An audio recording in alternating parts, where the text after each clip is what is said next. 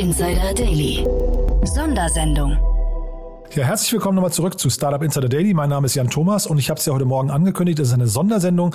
Wir begrüßen zwei super spannende Gäste und zwar zum einen Andy Bruckschlögel. Er ist der Co-Founder und CEO von Ride. Da gab es eine Series A Finanzierung über 8,5 Millionen ist ein super interessantes Gespräch, weil Andi natürlich eben ein, ja, ich, ich sag mal, ein fester Bestandteil der, der deutschen Internetszene ist. Der ist wirklich, er ist, ich sag fast mal weltbekannt, denn er hat im Rahmen der Bits und Brezels, wo er eben der Co-Initiator ist, auch so Menschen wie Kevin Spacey oder Barack Obama schon die Hand geschüttelt und die dort begrüßt. Also man kennt ihn auf der Welt und umso schöner ist, dass er hier zu Gast ist und uns erzählt, was er mit Ride, mit seinem eigentlichen Unternehmen gerade vorhat.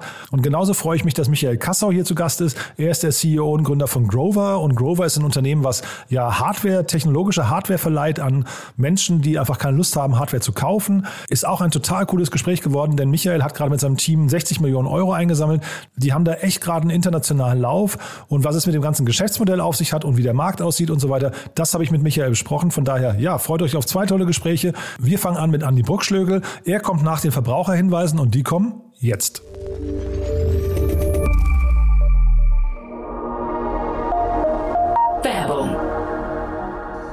Diese Folge wird präsentiert von Moss. Die Firmenkreditkarte, die speziell für deutsche Startups und Tech-Unternehmen entwickelt wurde. Mit Moss digitalisiert ihr eure Unternehmensausgaben mit Kreditkarten für das ganze Team. Die Moss-App erfasst alle Ausgabendaten automatisch. Ausgabe tätigen, Beleg hochladen, Kostenstelle auswählen und alle Daten per Klick an Datev exportieren. Mit Moss profitieren Gründer und Finanzteams von voller Ausgabetransparenz und schlanken Buchhaltungsprozessen ohne lästigen Papierkram. Für eine unverbindliche Demo von Moss geht auf getmoss.com. Verweist auf diesen Podcast und nutzt Moss drei Monate lang gratis.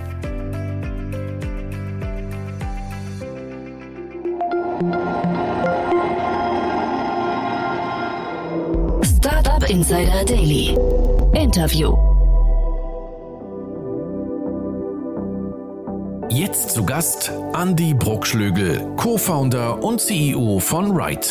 Also, ich freue mich sehr. Wir gehen runter nach München, glaube ich. Ne? Andi Bruckschlögel ist heute bei uns. Äh, wir sprechen über die Finanzierungsrunde bzw. über das Second Closing von Ride. Hallo Andi. Hi, servus, grüß dich. Ja, in München bist du, ne? Genau, ich sitze in München im Homeoffice. Ah, okay. Und du machst Ride und du machst aber auch, ähm, also vielleicht musst du dich mal ein bisschen vorstellen, weil du, ähm, du bist ja eigentlich in der Szene ziemlich bekannt für, die, für jeden, der gerne aufs Oktoberfest oder auf Startup-Events geht, ne? Ja, super gern. Also äh, ganz kurz ein paar Worte an die Bruckschlöge. Ich bin ähm, Co-Founder und CEO von Ride, ähm, eben aber auch Co-Founder und ähm, Co-Veranstalter der Bits and Pretzels und auch noch ähm, Co-Founder und Chairman von EFNI, ähm, eine Agentur für Performance Marketing. Und wie richtigerweise gesagt, äh, die Bits and Pretzels ist wahrscheinlich oder hoffentlich den meisten Hörern ein Begriff. Und vielleicht lass uns damit kurz anfangen, äh, einfach so im Schnelldurchlauf. Du hast mir im Vorgespräch schon gesagt, da gibt es demnächst größere News. Da können wir jetzt vielleicht nicht zu tief eintauchen. Äh, eintauchen. Aber wie geht's denn der Bitzenbrezes gerade? Also grundsätzlich geht es uns natürlich jetzt äh, könnte es besser gehen, weil es, einfach jetzt Stand heute noch kein äh, klassisches ähm, äh, Offline-Event äh, stattfinden darf äh, in, in der Form, wie wir es gerne hätten. Ähm, trotzdem hatten wir im letzten Jahr ein tolles Event ähm, digital, komplett virtuell abgehalten. Und ähm, das Team ist jetzt natürlich in allergrößten ähm, Vorbereitungen für die nächste Bits and Pretzels. Und wie du schon richtigerweise gesagt hast, wird es da in den nächsten ähm, Wochen dazu News geben, wie die nächste Bits and Pretzels aussehen wird. Und da kann kann man schon sehr gespannt sein. Aber es klingt auf jeden Fall nicht nach hängenden Köpfen. Nein, gar, nein, nein, nein, überhaupt nicht. Und hängende Köpfe gibt es auch nicht bei Ride. Da habt ihr das Second Closing, wie gesagt, äh, abgeschlossen.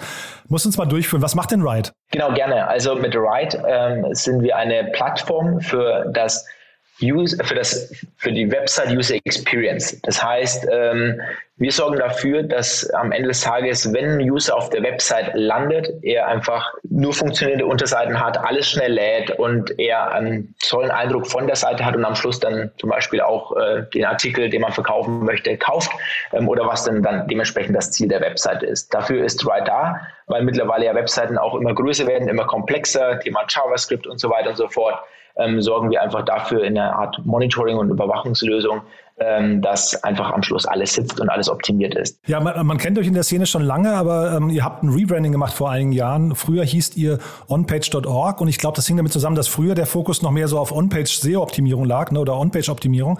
Hat sich denn eure, ich sag mal, eure Zielgruppe gewandelt oder, oder ist die einfach mit euch mitgewachsen? Mhm. Ja, also alles richtig, was du sagst. Du bist ja auch echt, echt gut informiert. Ähm, also uns gibt es Gesamtzeit jetzt, äh, wow, äh, achteinhalb Jahren schon. Und ähm, da vielleicht einfach ganz kurz zur Historie. Wir haben ähm, fünf Jahre lang komplett gebootstrapped, ähm, damals eben noch unter dem Namen onpage.org ähm, und sind da erstmal an den Start gegangen mit einem damals noch ein bisschen anderen Tool. Wir haben nämlich aus der Agenturarbeit heraus wir hatten damals eine Agentur für das Thema Suchmaschinenoptimierung, ähm, ein Tool entwickelt, was uns sehr viel Arbeit abgenommen hat in der klassischen SEO-Analyse. Und dafür haben wir ein Tool gebaut, erstmal für uns und dann gemerkt, das kommt irgendwie am Markt auch ganz gut an, nachdem wir es ein paar Fronten gezeigt haben und haben es dann einfach als UG ganz simpel und lean an den Start gebracht und ab Tag 1 Umsätze generiert, die uns ermöglicht haben, über fünf Jahre zu bootstrappen.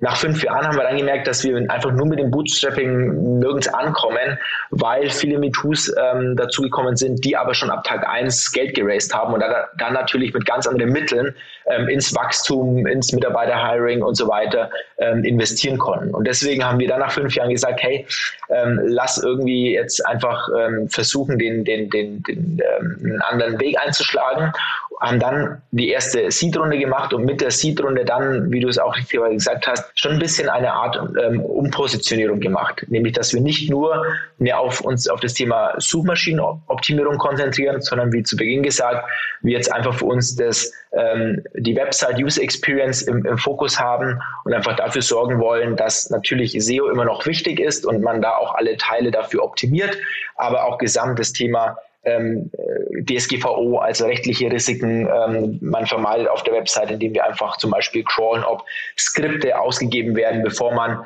ähm, den, den Cookie-Banner akzeptiert. Ähm, das Thema Barrierefreiheit, also ob blinde Menschen ähm, die Webseite sich via Maschine vorlesen lassen können. Also gibt mittlerweile so viele Dinge auf einer Webseite, ähm, für die wir einfach da sind und in die Richtung wir uns einfach vor jetzt ein paar Jahren positioniert haben. Äh, ich habe das jetzt noch nicht so häufig gehört, dass ein Agenturunternehmen sich gewandelt hat quasi zu einem Startup und dann anfängt, Kapital zu raisen.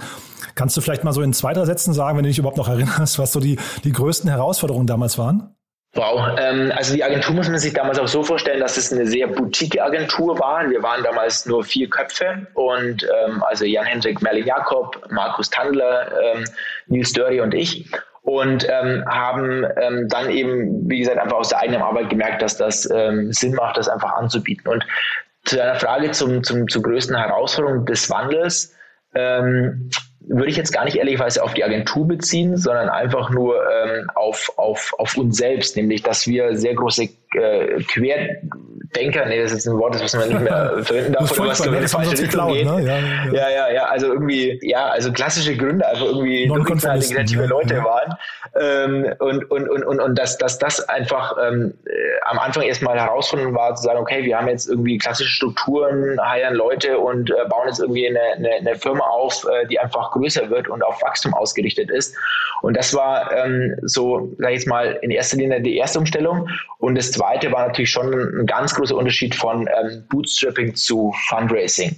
Und da muss ich sagen, so rückblickend und einfach mal ähm, ehrlich reflektierend, ähm, haben wir zu lange gebootstrapped. Wir haben über fünf Jahre gebootstrapped und hätten eigentlich nach eineinhalb, zwei Jahren, wo wir so richtig im Momentum waren, im Wachstum waren, wo unser Produkt auch noch sehr unique war und wir ähm, keine MeToos hatten, da hätten wir eigentlich ähm, in, in, in das Fundraising gehen sollen und dann einfach auch mit Hilfe von dem Board einfach dann nochmal ähm, plus eben Kapital ähm, nochmal eine andere ähm, Ebene sehr viel früher erklimmen können. Das, äh, wie gesagt, haben wir nicht gemacht, aber jetzt auch im Nachhinein jetzt nicht super schlimm, weil ich muss sagen, auch ich selber war zum Beispiel da noch nicht äh, bereit dazu. Ähm, jetzt mittlerweile habe ich viel gelernt und würde sagen, bin's und ähm, deswegen ist auch am Schluss alles richtig gekommen und richtig passiert. Ähm, nur rückblickend ähm, war das, glaube ich, waren das zwei so die größten Herausforderungen ähm, erstmal dieses äh, äh, sich in eine Führung, Leadership-Position zu bewegen und Punkt zwei dann von einem Bootstrapping ähm, zu einem VC-backed Company. Das ist einfach auch nochmal ein komplett anderes Mindset und eine Attitude, die man da einfach braucht. Das heißt, dein Tipp wäre im Prinzip auch, wenn jetzt äh, Unternehmen oder Gründer zuhören und Gründerinnen, die bootstrappen, sie müssten sich eigentlich sofort überlegen, ob sie das ihr Leben lang machen möchten oder ob sie dann nicht, wenn sie es nicht ihr Leben lang machen wollen, nicht eigentlich viel früher äh, quasi den, den Schalter umlegen. Ja, absolut. Und ich meine, es gibt auch, äh, wie bei allem, sehr, sehr viele gute Ausnahmen. Es gibt zum Beispiel äh, Kartenmacherei, ähm, die es ja geschafft haben, bis heute ähm, ohne, ohne externes Kapital wirklich ein Bombenbusiness aufzubauen. Da würde ich auch niemals sagen, ne? die wurden jetzt übernommen. Ja, wurde jetzt übernommen mhm. und hat einen, einen tollen Exit. Ähm, da würde ich auch niemals sagen, macht nur das. Aber ähm, ich glaube, es ist schon wichtig, ähm, einfach, also erstmal zu bootstrappen. Ich glaube, das würde ich auch wirklich jedem empfehlen, lange irgendwo zu gucken, ähm, mal eine Firma, ein Produkt mal neben dem Job ähm, aufzubauen. Und dann, wenn dann Umsätze da sind, umso besser, dann auch wirklich zu sagen, okay, jetzt voll reinstürzen in das Ganze. Ähm, trotzdem würde ich eigentlich schon den meisten als Tipp geben, ähm, dann einfach, wenn man dieses Momentum hat, äh, ist ähm, auf jeden Fall mal Gespräche zu, zu führen und damit VCs zu, zu sprechen, ähm, weil es schon nochmal einfach am Schluss eine ganz, ganz andere Möglichkeit ergibt. Ähm, wenn man natürlich sagen möchte, ich habe vor allem jetzt eher im Agenturbusiness äh, meine fünf oder zehn Leute und bin damit happy, ähm, fair enough, aber man muss sich dann, man setzt sich halt dann immer automatisch der Gefahr aus, dass halt jemand anderes kommt, der Kapital hat und der halt dann einen, so platt gesagt, ähm, überrollt. Ähm, das kann halt dann einfach immer passieren. Und das haben wir zum Beispiel auch gesehen. Das wäre auch bei uns passiert, hätten wir das Bootstrap weitergemacht. Also wir hätten nicht überleben können aus eigenen Mitteln, weil bei uns zum Beispiel diese Plattform so viel Komplexität hat und so ja einfach ähm, Ressourcen benötigt, um weiterentwickelt, gewartet ähm, zu werden, dass es einfach in unserem Business nicht möglich ist. Wir haben mittlerweile einen sehr, sehr komplexen, eine sehr komplexe Crawling-Solution ähm, durch eben die ganzen Themen, die es mittlerweile auf Webseiten gibt. Webseiten mit JavaScript, die muss man rendern und so weiter. Das ist mittlerweile alles äh, kein einfacher PHP-Crawler, den wir hatten wie zu Beginn. Und es erzeugt halt einfach, dass wir mittlerweile 30 Entwickler haben, die den ganzen Tag ähm, diese Plattform warten und weiterentwickeln. Genau, ich habe es gesehen, bei LinkedIn sieht man, dass ihr, wenn die Zahlen da stimmen, jetzt um die 100 Leute seid, ne? Genau, genau. Wir haben die 100, äh, 100 Mitarbeitergrenze vor wenigen Tagen geknackt und ah, äh, sind jetzt auf dem Dankeschön, Dankeschön. Ja, ist auch wirklich schön äh, zu sehen, wie, wie, wie eine Firma einfach so wächst und gedeiht mhm. und genau, äh, sind jetzt auf der, auf der nächsten Milestone gerade. Aber das heißt, das hast du jetzt quasi auch wirklich voll angenommen zu sagen, also der, der Headcount kann wachsen und ihr wollt ja jetzt quasi ein, ja, ich weiß nicht, wahrscheinlich sogar globaler Player werden, ne? Absolut. Ich meine, deswegen haben wir auch jetzt diese Series A Financing Round gemacht, um genau ähm, das auch, auch zu machen. Ich glaube, fast jeder Investor ähm, geht auch nur deswegen in eine Company rein, um genau, man sagt immer, klassisch dieses 10x zu sehen in seinem Investment. Ähm, und genau das ist natürlich auch unser Ziel, äh, dann 10x irgendwann ähm, für unsere Investoren, für uns zu erzielen. Aber binär ist es ja gar nicht das Ziel, jetzt irgendwie ähm, Geld aufzunehmen, um, um, um dann irgendwann einen großen Exit zu machen, sondern in erster Linie, und das ist auch ganz wichtig, äh, das nochmal ähm, zu highlighten, ähm, geht es ja uns darum, da einfach die beste Plattform für das Thema Website User Experience zu bauen.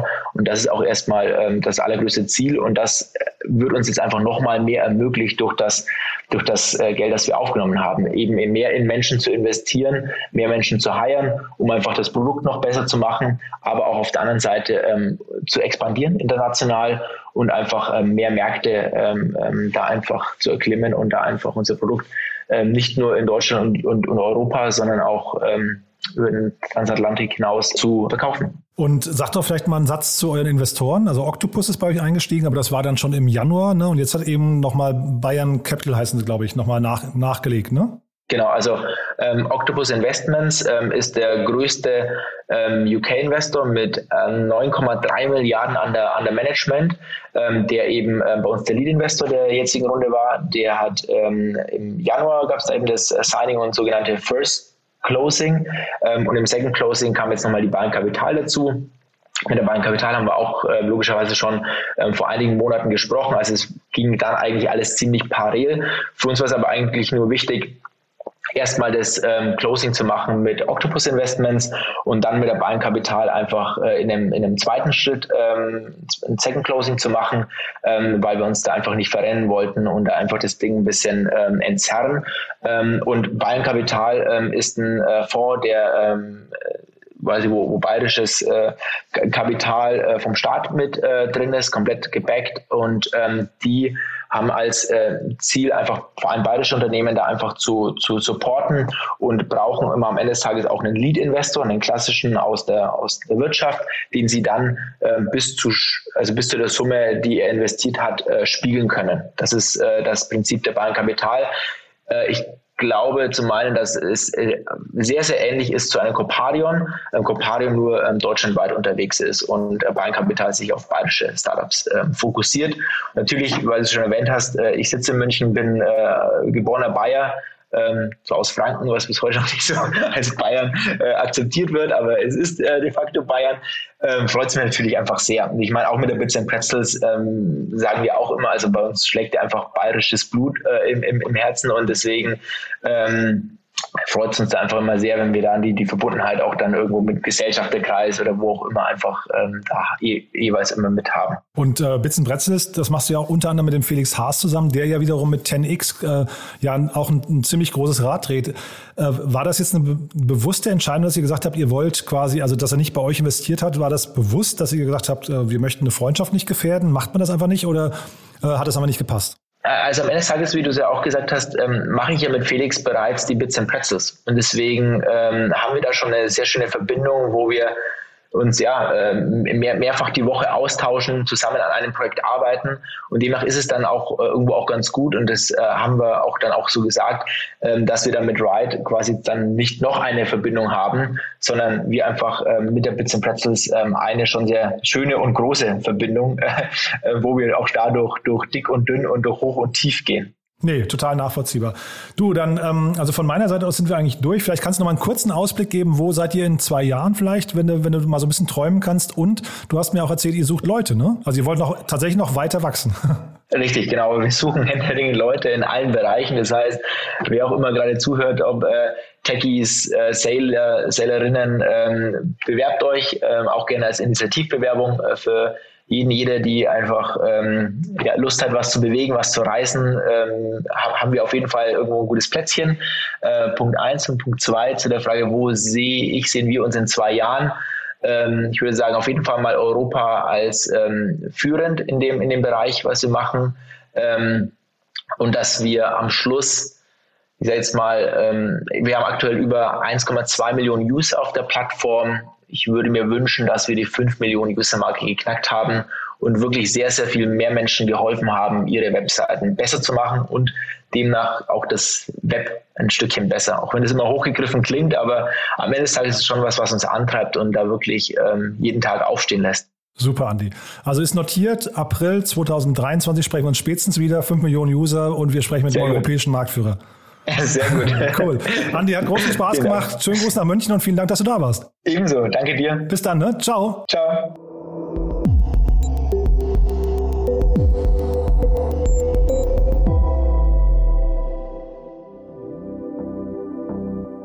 Jetzt zu Gast Michael Kassau, CEO und Gründer von Grover.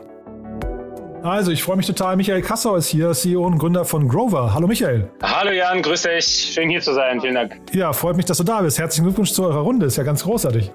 Dankeschön. Ja. Vielen Dank. Wir sprechen über 60 Millionen, war die äh, öffentliche Verkündung. Ähm, 45 Millionen Euro Eigenkapital und 15 Millionen Euro Fremdfinanzierung. Vielleicht kannst du mal, bevor wir da einsteigen, erstmal erzählen, was Grover genau macht.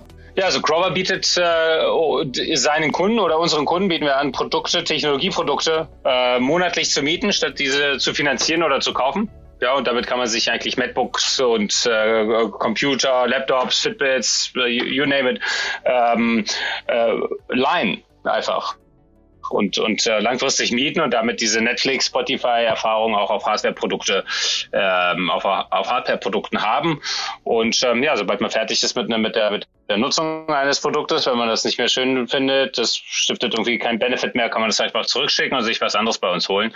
Und das macht es halt so ein bisschen zur Schatzkiste-Erfahrung. Ja, du hast halt nicht die Erfahrung, dass du irgendwie aufwachst und plötzlich fünf Kredite hast ja, für fünf Produkte, von denen du keins mehr benutzt, sondern du hast immer etwas, was äh, top-notch, hot-hot ist für dich und gleichzeitig zahlst du immer etwas, äh, womit du okay bist. Ähm, und wenn nicht, dann schickst du das Produkt halt zurück. Ja, und das machen wir für mittlerweile über zweieinhalbtausend äh, Produkte im Sortiment. Ja, also insgesamt 160.000 Produkte sind äh, in der Vermietung, zweieinhalbtausend Produkte kann man sich aussuchen und das sind halt alles Konsum Technology, äh, Consumer Elektronik, Unterhaltungselektronik, Tech-Produkte, mit denen man produktiv sein kann, mit denen man sich gut connecten kann und mit denen man auch Entertainment genießen kann. Also du hast gerade einfach gesagt. Ich meine, einfach ist ja, das ist ja der Traum von quasi jedem Gründer, wenn er sein, sein Unternehmen oder sein Geschäftskonzept einfach vermitteln kann. Ne? Und es klingt tatsächlich denkbar einfach. Warum gab es das vorher noch nicht? Eigentlich hätte es das schon längst geben müssen, wenn du mal so denkst. Ja, das liegt dermaßen auf der Hand, ja, dass der Nutzenvorteil der Kunden äh, so hoch ist. Ja, aber du hast natürlich so eine Legacy-Wellen. Ja, also du hast bis zum gewissen Zeitpunkt gar nicht den Need gehabt, Produkte regelmäßig zu aktualisieren, weil du, weil diese Technologie Penetration ja noch nicht groß war. Ja, du hast irgendwie bis in die 90er Jahre hinein vielleicht ein großes TV gehabt, ja, und dann hast du das irgendwie alle zehn Jahre aktualisiert und dann war es das. Ja. Das heißt, erst mit dieser großen Technologiewelle, die in den vergangenen 20 Jahren rübergekommen ist, ähm, hast du auch die Vielfalt an Tech-Produkten, äh, zu denen du ja Zugang haben kannst. Ja. Also vor allem auch diese Bereicherung aus äh, der Erfahrung des, der gesteigerten Produktivität oder des Entertainments und so weiter durch diesen Tech-Leverage. Ja, und warum das vorher noch nicht passiert ist, ist ganz einfach, weil du hast halt diese Welle von ähm, von, von, von, von, so haben wir das schon immer gemacht und so. Ja, das also so ein Überbleibsel von Finanzierungen. Ja, du hast einfach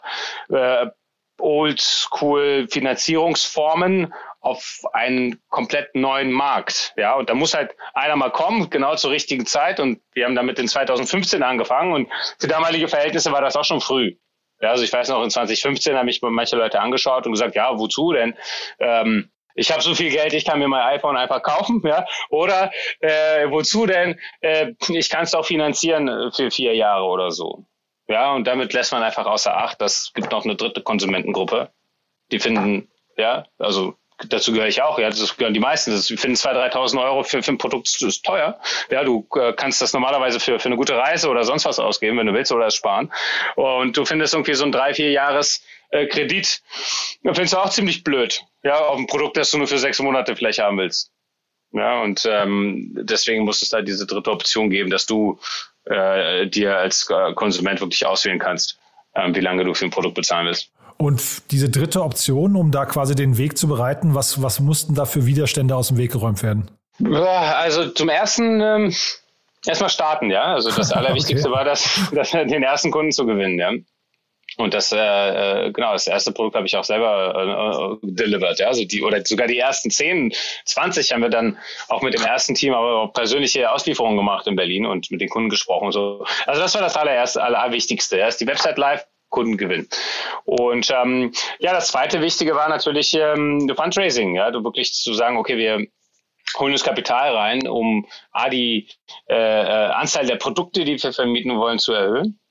Ja, also das war wichtig, diese Produktfinanzierung klar zu machen und ähm, natürlich auch die Eigenkapitalfinanzierung immer dabei zu haben, um die Leute auch einstellen zu können, die die äh, guten Sachen auch produzieren und äh, programmieren und so weiter. Ja, also das waren so vielleicht die, die Streckenpferde. Ja, erstmal die ersten Kunden zu gewinnen und dann auch das Kapital beisammen zu sammeln ähm, für, für die Produktfinanzierung und für die, äh, das Eigenkapital fürs Team und so. Ja, weil, weil ich frage deswegen, die, die Idee klingt ja wirklich denkbar einfach. Aber ist es hinterher tatsächlich ein Kapitalspiel? Weil ich habe jetzt zum Beispiel bei Crunchbase gesehen, ihr habt mit der Warengoldbank, glaube ich, war das, ne? Habt ihr äh, irgendwie einen sehr finanzstarken Partner an der Seite? Das, dort war zu lesen, 282 Millionen sind insgesamt äh, quasi zur Verfügung gestellt worden bei euch.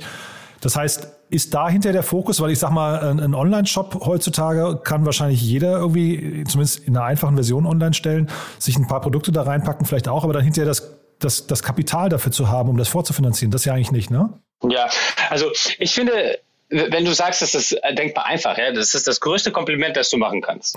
okay. Ja, ja, das ist wirklich, das ist das allerbeste, was es geben kann in so einer Startup-Welt, ja, weil es gibt, keiner braucht irgendeinen komplizierten Schwachsinn. Ja, es ist denkbar einfach, du vermietest dein WG-Zimmer auf einer Plattform. Great. Mhm. Ja. Plötzlich hast du Airbnb dadurch, ja. Mhm. Oder hey, da fährt ein Auto und du kannst dir das mitbuchen. Alright. Mhm. Ja, also diese, die Einfachheit ist die, ist die, ist die Schönheit der Sache, ja. Genau. Das ist die Beauty an der Sache, ja. Dass du sagst, okay, es gibt eine Verhaltensweise, die ist so offensichtlich, ja, dass man bietet einfach das Produkt dazu an ja, und damit kann man die Nachfrage darauf ähm, auch, auch, auch nicht nur generieren, sondern man, man stiftet tatsächlich auch Nutzen und so weiter. Das heißt, diese, die Einfachheit ist, ist awesome, ja, das ist das Beste, was es geben kann. Und dann natürlich hast du hinterher so ein paar Sachen, die du, ähm, die dann komplizierter werden, ja, wie, okay, wie finanzieren wir denn das? Ja, wie überzeugen wir denn Geldgeber, dass das eine interessante Anlagemöglichkeit sein kann und so. Ja, also da wird es ein bisschen komplizierter und so, aber dafür gibt es ja dann auch wieder Experten, die viel schlauer sind als ich. Ja, und sag mal, wenn du sagst, äh, quasi das Offensichtliche zu kommunizieren, was ist denn das, was dann die Finanziers oder die, die Kapitalgeber bei euch so spannend finden? Was würdest du denn sagen? Was ist denn so quasi das, die Magie eures Geschäftsmodells? Auf der Eigenkapitalseite oder der Fremdkapitalseite? Ja, das, das, bei euch ist tatsächlich eine gute Frage, weil ihr habt ja verdammt viel Fremdkapital zur Verfügung zumindest, ne? Ähm, aber wahrscheinlich musst du ja beide überzeugen. Richtig, ja. Also ich denke, auf der, auf der Fremdkapitalseite ist das eine, eine, eine, eine Asset Class, wie wir das nennen, die ein, ein bekanntes Verhalten aus der, zum Beispiel aus der Automobilindustrie oder anderen Finanzierungsformen überträgt auf diese Produkte, die wir vermieten. Ja, das ist so eine äh, besicherte Finanzierungsmöglichkeit. Ja, also du verbriefst ähm, einen gewissen inhärenten Wert, ja, eines Produktes und dagegen kannst du eine Finanzierung aufnehmen. Das ist ganz normal im Autoleasing und das sowas ähnliches haben wir halt bei uns aufgesetzt und da kannst du eigentlich eine gute Rendite machen auf dem, als, als Fremdkapitalgeber, die auch besichert ist. Ja, also das ist das eine, das finde ich auch das wurde, was eigentlich ganz interessant ist, glaube ich. Und ähm, ja, auf der Eigenkapitalseite ist es einfach phänomenal, wie ähm, wie so wesentliche Marktgrößen zueinander kommen. Ja? Also einerseits ist Technologie ein unerschöpflich großer Markt. Ja, also das ist so wie, du kannst ja die Umsätze zusammenzählen von den Top 20 Tech-Herstellern. Ja, du kommst ja in die Trillionen rein. Ja, also das ist einfach huge. Der Markt ist immens. So, das ist das eine. Das andere ist, dass der Markt äh, relativ homogen ist, was die Kultur äh, angeht. Also jeder Mensch braucht Technologie, um seine Menschlichkeit leveragen zu können. Also wenn ich eine Webseite coden will, ist es egal, wo ich bin. Ich brauche einen Computer. Ob ich jetzt in Amerika bin, in Deutschland, in Frankreich, in, in China, it doesn't matter. Ja, du brauchst Tech-Produkte, ja, ganz kulturagnostisch. Äh, ja? Das heißt, du hast wirklich eine komplett kulturagnostische Expansionsmöglichkeit in jedes Land dieser Welt. Und äh, drittens, was auch schön ist, dass die ja, Penetration äh, immer relativ äh, gegeben die Möglichkeiten immer noch relativ gering ist. Ja, also wir sind zwar groß und in der, in, wenn du willst für für deutsche äh, oder für für für Startup-Terms, also okay, wir haben jetzt unsere 70 Millionen Euro ähm, äh, Run Rate Revenues äh, erreicht, ja, und das eine coole Größe und so. Aber die Kundenzahl ist bei 100.000 oder so. Ja, auf diese Größe. So, und wenn du dir überlegst, okay, wie viele, was ist der potenzielle Markt in Deutschland? Das sind einige Millionen Menschen. Was ist der potenzielle Markt in Europa und so weiter? Das heißt, die, es ist immer noch komplett underpenetrated, ähm, was wir machen. Und ähm, ja, diese, die, diese drei Sachen in Kombination ermöglichen einfach schnelles Wachstum und äh, ein relevantes Produktangebot für die Kunden. Mhm. Ja, ich habe gesehen, in eurer Pressemeldung war das, glaube ich, ähm, dass ihr auch sehr ambitionierte Wachstumsziele, also zum einen, dass ihr, glaube ich, mit zweieinhalbfachen Faktor im letzten Jahr gewachsen seid, ne? aber jetzt auch mit, glaube ich, dreifachen Umsatzwachstum nach vorne rausrechnet, ne? Ja, wir setzen uns immer aggressive Ziele, ja, das ist immer ganz wichtig. Und äh, ja, 2020 für uns, ähm, klar, war auch ein herausforderndes Jahr. Ja, viel ähm, viel, viel äh, große Herausforderung für alle, aber wir haben gesehen, dass bei uns die Nachfrage immer da ist. Ja? Und äh, das halt auch dieses Wachstum dann ermöglich, äh, ermöglicht. Und dieses Jahr haben wir uns noch aggressivere Wachstumsziele gesetzt. Und sag mal ein Wort zu euren Investoren, weil ich kannte die eigentlich größtenteils nicht, die da jetzt reingekommen sind. Ja, doch, das sind bekannte Fintech-Investoren vor allem. Ja, also äh, GMS, Johnson Schneider ist äh, auch viel investiert in anderen Fintechs in Europa, hat selber auch was gegründet. Assurance Growth ist auch ein Fintech-Investor, so wie Viola Fintech auch. Und dann haben wir auch Augmentum Fintech, ähm, äh, Coparion, äh, äh Seedcamp, nee, genau, die, die, die kannte ich alle nicht mehr. Ja, diese drei neuen, die kannte ich tatsächlich. Das sind, das sind alles drei deutsche Investoren? Nee, es sind äh, internationale Investoren, äh, die insbesondere in Fintech investiert. Also Assurant ist USA, ähm, GMS ist äh, UK und Viola Fintech ist aus Israel. Und wieso dann diese Konstellation? Also das finde ich mega spannend jetzt. Naja, also wir haben immer geschaut, wer kann wie viel Value adden. Ja, und äh, wir gucken immer in die USA, deswegen wollten wir einen amerikanischen Investor haben. Wir wollten äh, Fintech-Investoren haben. Ja, und Viola hat ja unterschiedliche Investmentbranchen. Äh, ja, oder Arme in, in ihrem Portfolio. Deswegen haben wir die da an Bord geholt. Und unser Lead Investor, der war einfach ähm, in seiner in seiner was er schon äh, investiert hat und was er gesehen hat und ähm, sehr vergleichbar ähm, mit der, dem Geschäftsmodell von Grover. Deswegen ähm, ja, wollte ich ihn unbedingt äh, an Bord haben, dass er die Runde anführt, äh, weil er hat sowas ähnliches äh, schon mal in der UK gemacht. Und was würdest du sagen, wie groß kann das Ganze mal werden? Ja, Sky is the limit. Ähm, unter Bord, ja. Ist mal, ja. ist mal schwer, eine, eine ich will, oder sagen wir so, ich will gar keine Zahlen nennen und so, aber es würde mich wundern, wenn ich in vier Jahren und dreifach Wachstum jedes Jahr mich hinstellen würde und sage, so, jetzt haben wir unser Wachstumsziel erreicht oder so. Also das kann ich mir nicht vorstellen, dass das erreicht ist bis dann. Wie gesagt, der Markt ist extrem groß und vor allem das andere Thema ist ja auch, dass Technologie ist ja auch ein unersättlicher Markt. Also das eine ist, die, sind die Tech-Produkte, von denen du heute weißt, dass es sie gibt. Das andere sind aber neue Tech-Produkte, von denen du noch gar nicht weißt, dass es sie geben wird. Also dazu gehören Roboter vielleicht. Oder es gehören, äh, heute siehst du ja schon Kühlschränke mit einem Bildschirm oder einen Tisch mit einem Bildschirm. Also Technologie und ähm, Internetifizierung, wenn du so willst, von Gegenständen äh, und neue Gegenstände, inklusive E-Mobility auch.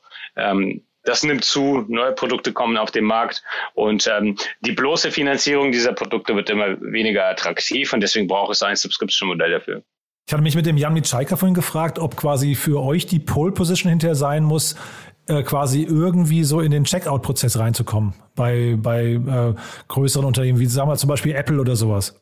Ja, also wir sind heute im Checkout-Prozess von Mediamarkt drin zum Beispiel. Ach ja, guck mal. Ja, das äh, ist ein Angebot von uns. Ja. Also auch bei Gravis äh, bieten wir einen Checkout an. Ja. Also diesen Checkout-Prozess gibt es bei Grover schon und den gibt es auch online und offline. Und das ist wahrscheinlich mit das Wichtigste ne, für euch, oder? Ja, das ist wichtig, das ist gut, aber wir haben auch eine super Conversion auf unserer Webseite. Wir haben auch eine eigene App. Ja, also das ist auch ein ganz großer Faktor, das ist die eigene Plattform. Nee, weil wir waren so ein bisschen am überlegen, weil ja diesen Checkout-Prozess, den kann ja, also da ist ja wahrscheinlich wirklich ein Winner-Takes-it-all-Markt. Da, da können ja hinterher nicht mehrere stattfinden.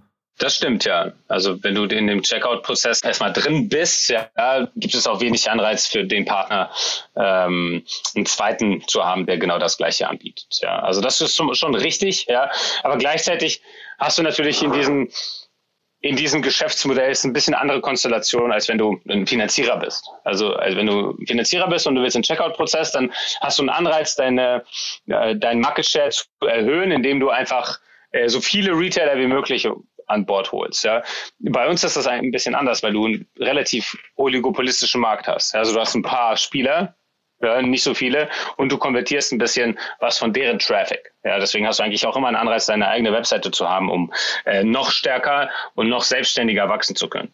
Und sag mal vielleicht noch eine Frage. Ähm es gab ja die Otto Group mit Otto Now hieß das, glaube ich, das Produkt. Ne? Die haben das kürzlich erst eingestellt und die haben das, glaube ich, lange versucht. Und man hat das ja auch schon bei, bei Oetker gesehen mit Flaschenpost, also beziehungsweise mit, mit, mit äh, Durstexpress gegen Flaschenpost. Ist das so ein Ding, wo man wieder merkt, dass die Großkonzerne vielleicht einfach nicht agil und schnell genug sind oder gab es andere Gründe, warum die das eingestellt haben? Ja, also ich glaube erstmal diese, das ist ein ziemlich deutsches Phänomen, ja, dass Großkonzerne selber Startups machen. Das gibt es in den USA so nicht. Ja, da, ist es, da, da gibt es Startups, da gibt es Incubants und dann, wenn es cool ist, wird es gekauft, fertig. Ja, und in, ja, in, in Deutschland hast du es halt immer, dass sich die irgendwie, Inkum also die existierenden Unternehmen versuchen mit irgendwelchen Startup-Hubs und dann Startups machen und dann glauben, naja, das geht ja schon, ähm, wird schon irgendwo. Und ich habe noch nie eine Erfolgsgeschichte gesehen, wo das gut funktioniert hat. Also jetzt zum Naja, Fairness halber Otto vielleicht mit, äh, mit ähm, About You ist ja vielleicht eine Erfolgsgeschichte, ne? Stimmt ja, About You ist eine gute Sache, aber dann, da haben sie sich extrem drauf fokussiert wahrscheinlich. Das stimmt, ja, ja, absolut. Ja, das war ja auch Benjamin Otto, glaube ich, der das selbst hochgezogen hat und so. Nee, ich wollte nur gerade sagen, also ich, ich glaube, es gibt schon so ein, zwei Beispiele. Ähm, aber jetzt gerade in diesem Fall finde ich es total interessant, weil die ja auch viel, viel finanzstärker wären zum Beispiel als ihr. Ne? Und auch die haben ja diesen Checkout-Prozess von der wahrscheinlich zweitgrößten E-Commerce-Plattform in Deutschland. Ja, auf ihrer eigenen Webseite, ne? Meine ich ja, ja, genau. Ja, also ich kann nicht viel dazu sagen, außer dass ähm, ich nicht besonders viel darüber weiß. Ja, aber na, wahrscheinlich hat es daran gelegen, dass äh, Otto Now nicht die gleiche Aufmerksamkeit intern bekommen hat wie About You. Also es ist kein Indikator dafür, dass der Markt eigentlich schwächelt. Das wollte ich eigentlich äh, vielleicht auch so ein bisschen rauskitzeln. Aber das siehst du nicht. Nein, auf keinen Fall der Markt ist stark, die Nachfrage ist groß und mit dem richtigen äh, Fokus und der richtigen äh, Marke kann man auch die Kunden erreichen und der Markt ist ja auch außerhalb Deutschlands vorhanden. Ja, also ich finde, so wie du auftrittst, man hört raus, da gibt es eigentlich jetzt keine großen Fragezeichen. Ne? Oder, oder siehst du irgendwo Stolpersteine, die noch kommen könnten? Naja, also mit Sicherheit werden noch Stolpersteine kommen, ja, das ist schon mal in, in, in Stein gemeißelt, ja, aber ähm, das ist einfach die normale Journey von äh, Startup-Wachstum, ja. Im Gegenteil, ich hoffe ja, dass wir ähm, durch extremes Wachstum uns selbst Stolpersteine kreieren, ja, weil hier links und rechts irgendwas kaputt geht oder so. Ähm, aber vom, von der Marktdynamik her, von, vom Team her, von unserem Angebot her bin ich ähm, ja, bin ich extrem überzeugt, äh, dass das, was wir machen, äh, tatsächlich einen Mehrwert stiftet für die Kunden, ja, dass das tatsächlich ähm, ökonomischen Sinn macht. Ja, also du hast einfach die mikroökonomische äh, Nutzentheorie irgendwie vom Konsumenten auf unserer Seite und deswegen ähm, werden wir erfolgreich sein. Coole Antworten, coole Antworten, Michael, muss ich sagen.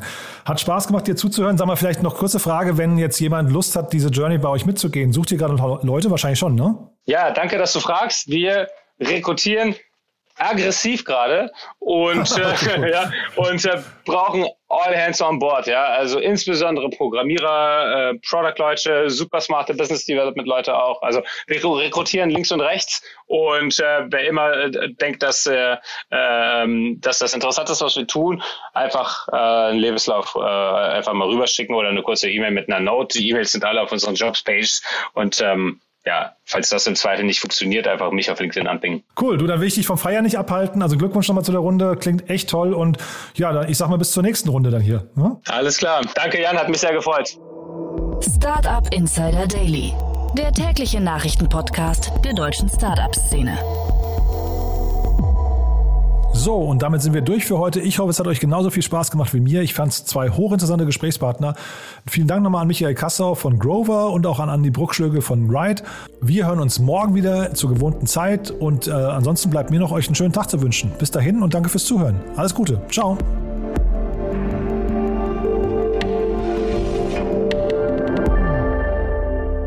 Diese Folge wurde präsentiert von Moss, der Firmenkreditkarte, die speziell für deutsche Startups und Tech-Unternehmen entwickelt wurde. Alle weiteren Informationen auf getmoss.de.